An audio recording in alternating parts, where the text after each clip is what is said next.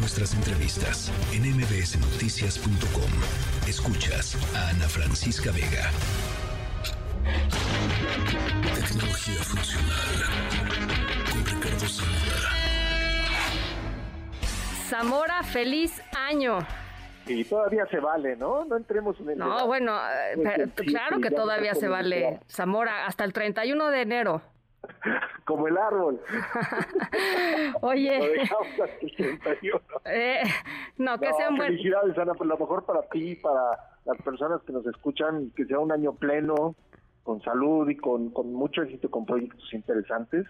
Eh, creo que lo empezamos del lado de la tecnología, pues te diría que con el pie derecho, eh, este, como mencionabas hace unos minutos, eh, esta semana se está realizando en la ciudad de Las Vegas el evento, eh, digamos que es la exposición de tecnología de consumo más importante, donde se presentan los productos de las marcas líderes y de otras marcas que tal vez son independientes y pues marcan un poco el terreno de lo que vendrá en los siguientes años. Algunos dispositivos jamás llegan a masificarse y otros sí vienen a señalar cosas interesantes. Te diría que en corto, digamos, para hacer la historia este, lo más corto posible, inteligencia artificial es, digamos que es la frase que todos los fabricantes trataron de meter, algunos con calzador, otros con más fino en la conversación de sus productos.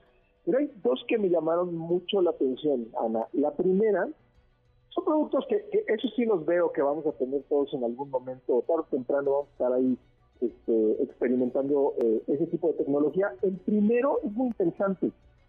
No estoy hablando de, cuando hablo de televisión, esto me refiero a las televisiones transparentes que todos hemos visto en las redes sociales en estos días, ¿no? Son tecnologías de, iluminación LED y OLED con todos los componentes en la parte inferior, pero que generan nuevas experiencias. Puede parecer una televisión en un momento, después puede parecer una pecera. Sí. Pero lo que más me ha llamado la atención, y mira que es un año no mundialista, las expectativas de que la mayoría de las personas cambiamos cambiemos pantallas o televisores no es muy alta, pero esto seguramente va a afectar la experiencia del 2026.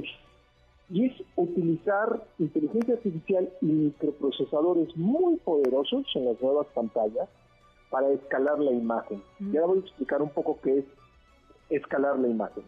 Hoy existen pantallas con capacidades de 8K, es decir, técnicamente podrían reproducir imágenes del doble de resolución que las que existen actualmente y que vemos de cualquier fuente de alta definición, pues el servicio de streaming, etc, Me voy un poquito para atrás para las personas que, dijeron, ¿qué es esto?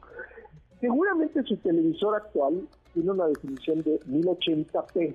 Esto significa que tiene 1920 eh, píxeles o puntos de luz a lo ancho y 1080 píxeles verticalmente. Ahora imaginen que un televisor 4K tiene el doble de esa cantidad y un 8K tiene el doble de lo que tiene una televisión en 4K. Es decir, es una definición brutal.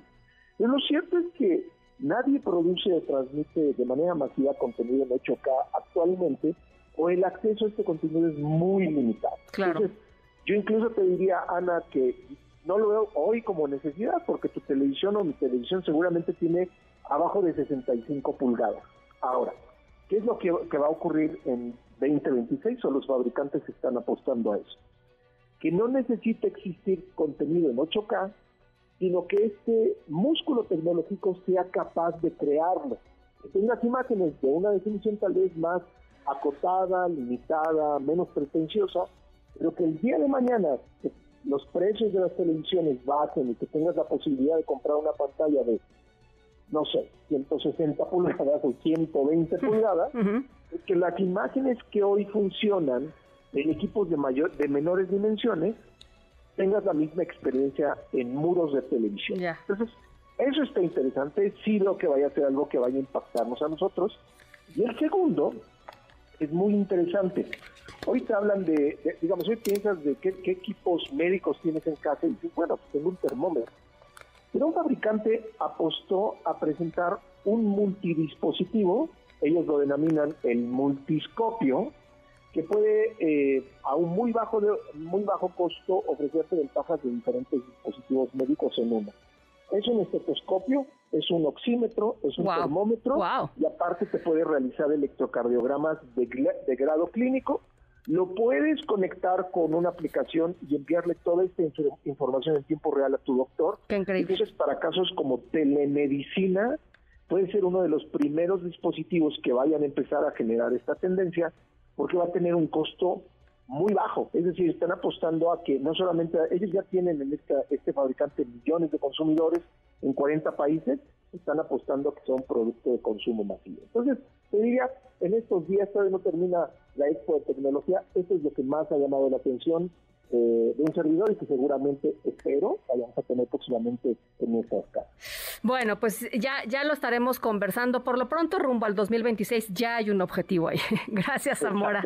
Un mundial de fútbol con tres países empujando pelotitas y buenos de un lado a otro. Un abrazo, Zamora. Abrazote. MBS Noticias.